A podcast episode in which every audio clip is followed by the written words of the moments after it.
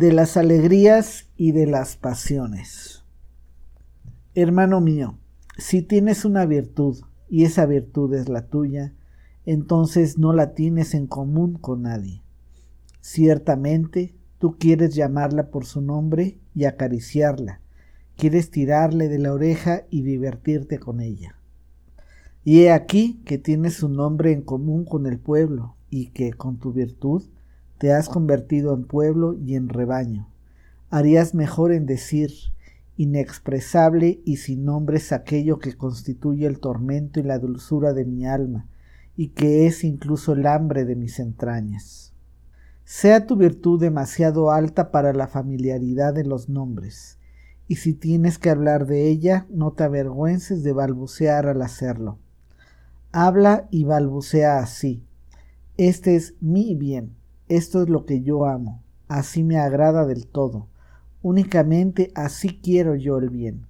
No lo quiero como ley de un Dios, no lo quiero como precepto y forzosidad de los hombres, no sea para mí una guía hacia supertierras y hacia paraísos. Una virtud terrena es la que yo amo. En aquella hay poca inteligencia y lo que menos hay es la razón de todos pero ese pájaro ha construido en mí su nido. Por ello lo amo y lo aprieto contra mi pecho. Ahora incuba en mí sus áureos huevos. Así debes balbucir y alabar tu virtud. En otro tiempo tenía pasiones y las llamabas malvadas, pero ahora no tienes más que tus virtudes, han surgido de tus pasiones. Pusiste tu meta suprema en el corazón de aquellas pasiones, entonces se convirtieron en tus virtudes y alegrías. Y aunque fueses de la estirpe de los coléricos, o de la de los lujuriosos, o de los fanáticos de su fe, o de los vengativos, al final todas tus pasiones se convirtieron en virtudes, y todos tus demonios en ángeles. En otro tiempo tenías perros salvajes en tu mazmorra, pero al final se transformaron en pájaros y en amables cantoras. De tus venenos has extraído tu bálsamo, has ordeñado a tu vaca tribulación.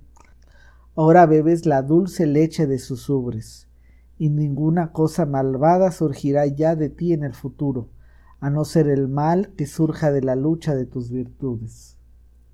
Hermano mío, si eres afortunado, tienes una sola virtud, y nada más que una. Así atraviesas con mayor ligereza el puente. Es una distinción tener muchas virtudes, pero es una pesada suerte, y más de uno se fue al desierto y se mató porque estaba cansado de ser batalla y campo de batalla de virtudes. Hermano mío, son males la guerra y la batalla, pero ese mal es necesario. Necesarios son la envidia y la desconfianza y la calumnia entre tus virtudes. Mira cómo cada uno de tus virtudes codicia lo más alto de todo. Quiere tu espíritu íntegro, para que éste sea su heraldo. Quiere toda tu fuerza en la cólera, en el odio y en el amor. Celosa está cada virtud de la otra, y cosa horrible son los celos. También las virtudes pueden perecer de celos. Mira cómo cada una de tus virtudes codicia lo más alto de todo. Quiere tu espíritu íntegro para que éste sea su heraldo, quiere toda su fuerza en la cólera, en el odio y en el amor. Celosa está cada virtud de la otra, y cosa horrible son los celos. También las virtudes pueden perecer de celos. Aquel a quien la llama de los celos lo circunda acaba volviendo contra sí mismo el aguijón envenenado, igual que el escorpión. Ay, hermano mío, ¿Aún has visto nunca todavía a una virtud calumniarse y acuchillarse a sí misma?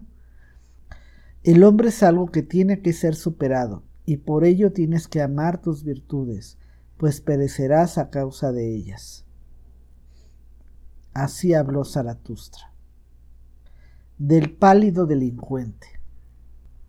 Vosotros, jueces y sacrificadores, ¿No queréis matar hasta que el animal haya inclinado la cabeza? Mirad, el pálido delincuente ha inclinado la cabeza. En sus ojos habla el gran desprecio.